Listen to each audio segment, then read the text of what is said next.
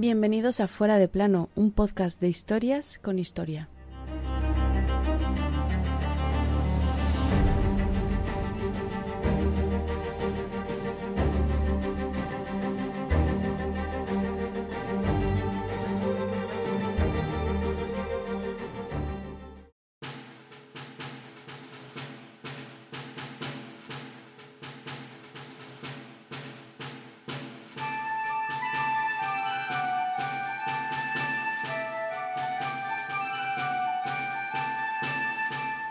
Embarazos psicológicos, pérdida de territorios, depresiones, todo esto, junto a un cáncer de útero, fueron el cóctel que acabó con nuestra protagonista de hoy. El 17 de noviembre de 1558 moría la reina de Inglaterra, nieta de los reyes católicos. Moría María Tudor. Para la historia, María la Sangrienta o la Sanguinaria. Bloody Mary. Sí, la que se del famoso cóctel.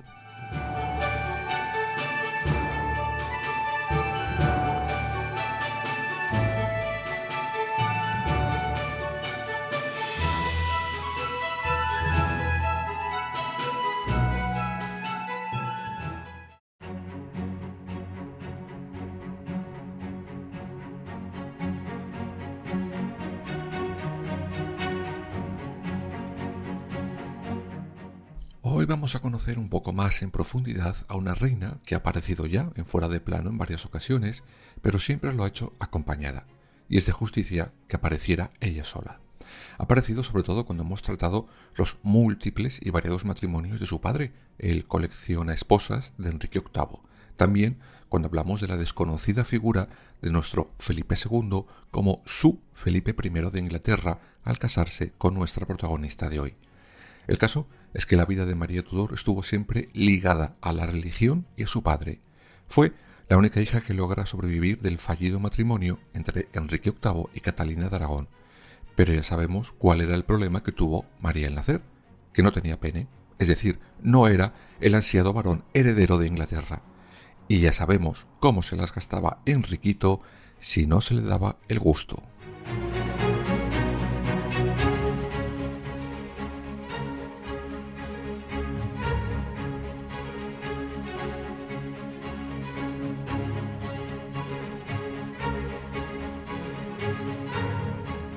María Tudor fue una niña culta.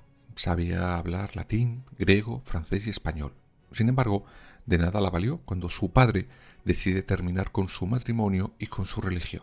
Este divorcio tan sonado ocasiona en María una profunda depresión que ya la acompañará el resto de su vida. Tiene un gran dilema. ¿A quién seguir? ¿Qué religión profesar? ¿La que se ha inventado su padre para casarse con la bolena? ¿La que tenía su madre? Finalmente será fiel a Catalina, a su madre. Por eso, entre otras cosas, cuando Enrique encierra a su ex esposa, prohibirá que madre e hija se vuelvan a ver nunca más.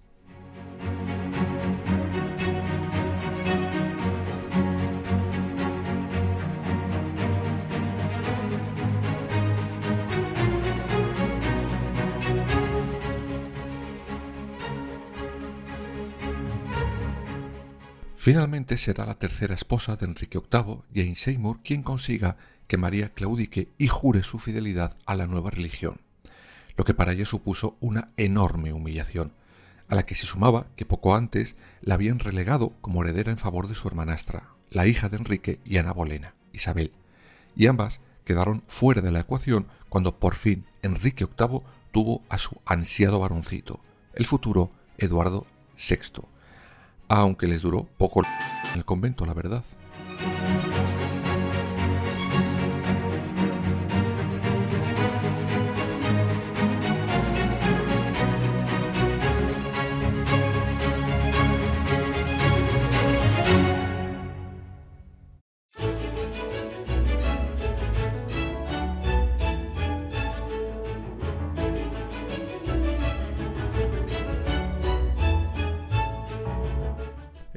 VI reinará muy poco tiempo y en 1553 pasará a mejor vida.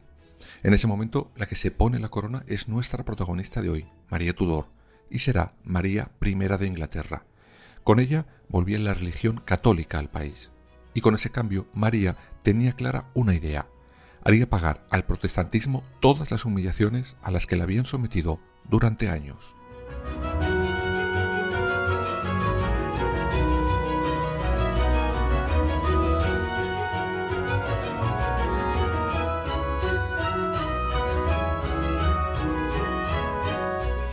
Y con 37 castañas, María coge la corona y, como contamos en esta misma temporada, se fija en su sobrino español, el joven Felipe II, y se casan. Ya sabemos todos cómo acabó ese matrimonio y los intereses más que ocultos que tenía Felipe I de Inglaterra por seguir siendo Felipe I de Inglaterra a la muerte de su tía barra esposa, aunque a punto de no ponerse la corona.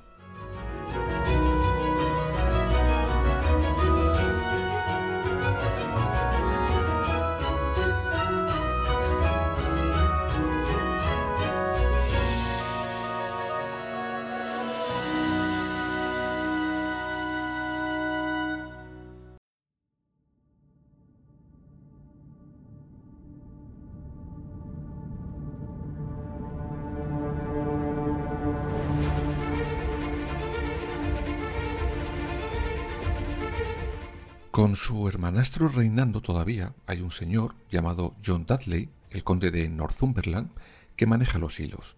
Gracias a él, la reforma protestante avanzaba por el país sin parar.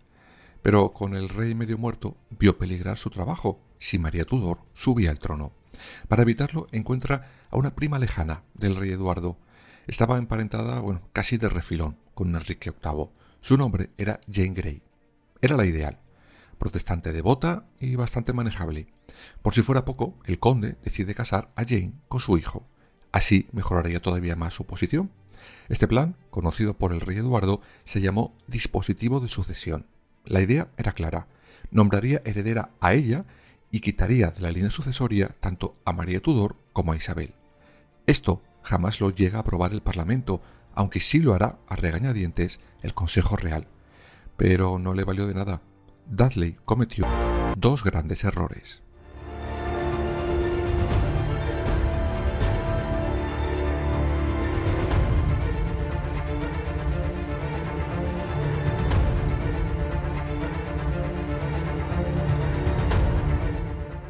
El primero de esos horrores fue creer que los nobles al final preferirían más una reina protestante que una reina con verdadera sangre real, y el segundo, y más grave, fue no controlar bien a María Tudor. Esta se escapa de la Torre de Londres y reúne a un enorme ejército que la apoya. Más de 30.000 marchan hacia Londres para hacerse con la corona. Dudley se queda más solo que la una y huye, aunque finalmente le detienen en Cambridge y a pesar de una declaración de apoyo a María in extremis, será ejecutado el 22 de agosto de 1553.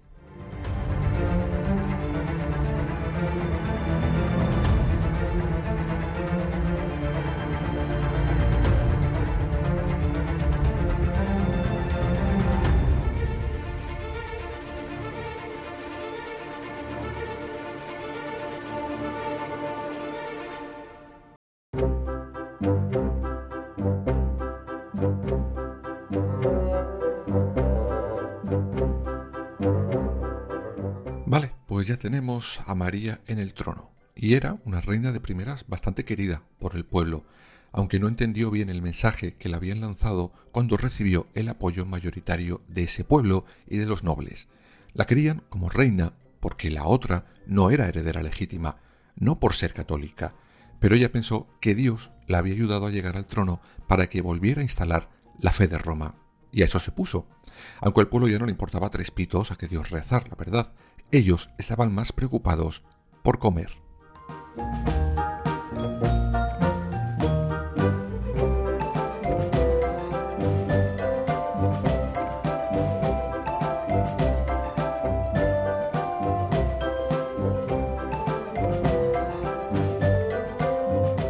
María intenta revertir la ley de separación de Inglaterra de Roma. Con eso, ella dejaría de ser la cabeza de una iglesia y volvería a serlo el Papa. Además, recordad que cuando Enrique VIII se queda con su nueva religión, quitará propiedades a las iglesias de la zona. Y claro, el instaurar el catolicismo eh, habría que devolvérselas, ¿no? ¿Y quién las tenía? Pues los nobles. Así que, como imaginaréis, esta vuelta al dios de Roma no hacía demasiada gracia a esa nobleza que había apoyado a María frente a la prima quinta que les querían imponer.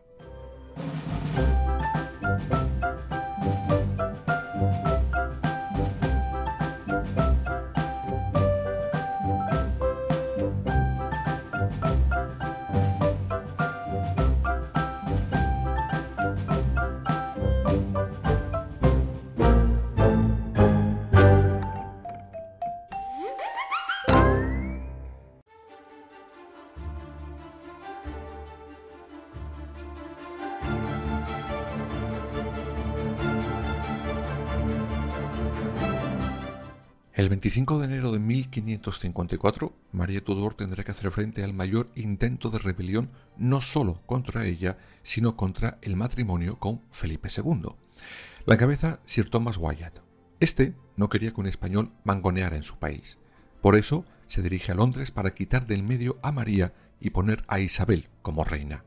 María, conocedora de esto, destruye los puentes sobre el Támesis y se atrinchera en palacio. En febrero, y desde el mismo río, Wyatt reconstruye uno de los puentes. Cuando lo consigue, 7.000 personas lo cruzarán para protestar contra la reina y su matrimonio. Sin embargo, la reina estaba más que preparada. Lanzó más de 10.000 soldados contra los rebeldes y acabó con todos ellos, incluido, claro está, su líder. Aquí empezará a ganarse el sobrenombre con el que María pasó a la historia, la sanguinaria.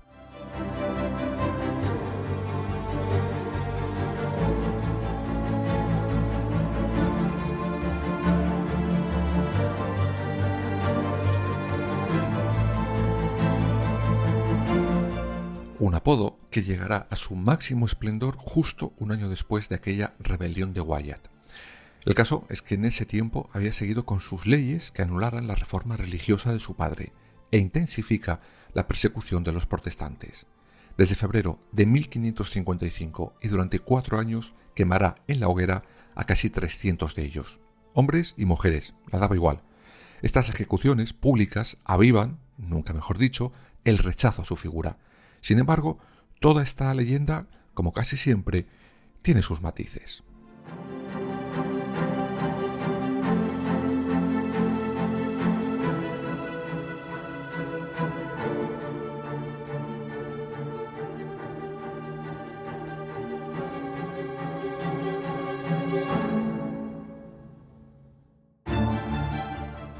El primero de esos matices es que muchas de esas muertes no fueron culpa de la reina.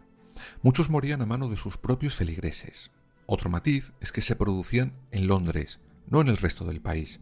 Era una medida extrema, violenta evidentemente, pero como pasaba aquí con la Inquisición, el primer objetivo era aleccionar y que otros protestantes cambiaran de acera y abrazaran el catolicismo.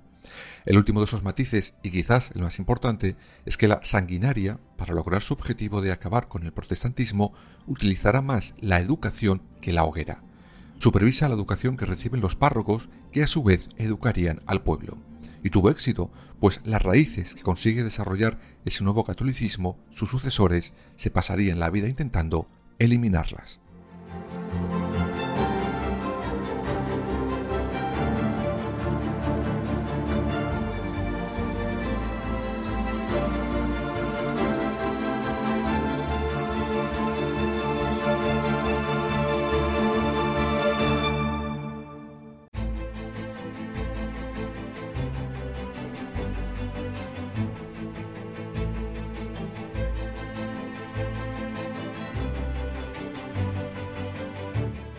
Ya os contamos en el capítulo de su boda con Felipito que tuvo un embarazo imaginario, como le llamaban en su momento. Esto no fue otra cosa que el primer síntoma de la enfermedad que acabaría años después con su vida, un cáncer de útero. Una vida triste que acaba aquel 17 de noviembre de 1558 en el Palacio de St. James, sin su marido al lado y sin heredero que siguiera sus pasos. Bueno, sí, su hermanastra Isabel, pero esta precisamente no seguiría esos pasos más bien todo lo contrario.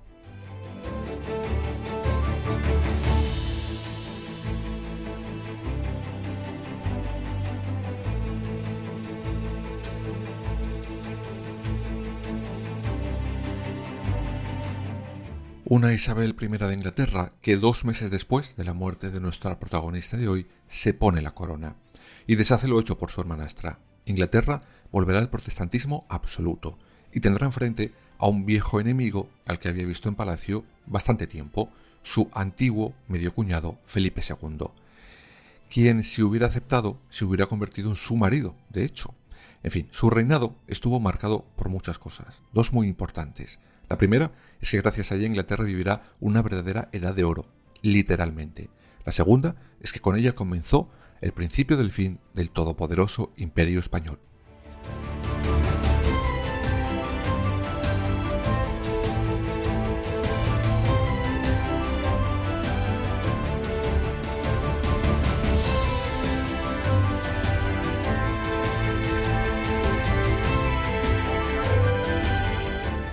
Sobre nuestra protagonista de hoy, María Tudor, muchos historiadores han cuestionado desde entonces que aquellas hogueras las mandara encender siempre ella, sino más bien sus consejeros, pues ella parece que prefería la educación a la represión, como acabamos de ver.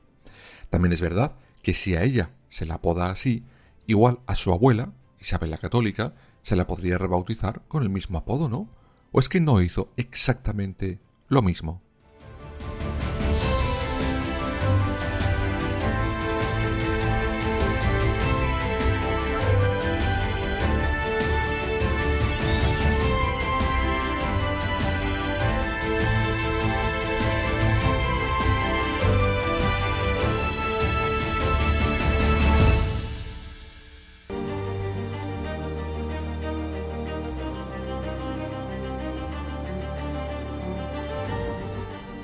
Fuera de plano. Suscríbete en las principales plataformas y síguenos en nuestras redes sociales, Instagram, Twitter y Facebook. Fuera barra baja de plano.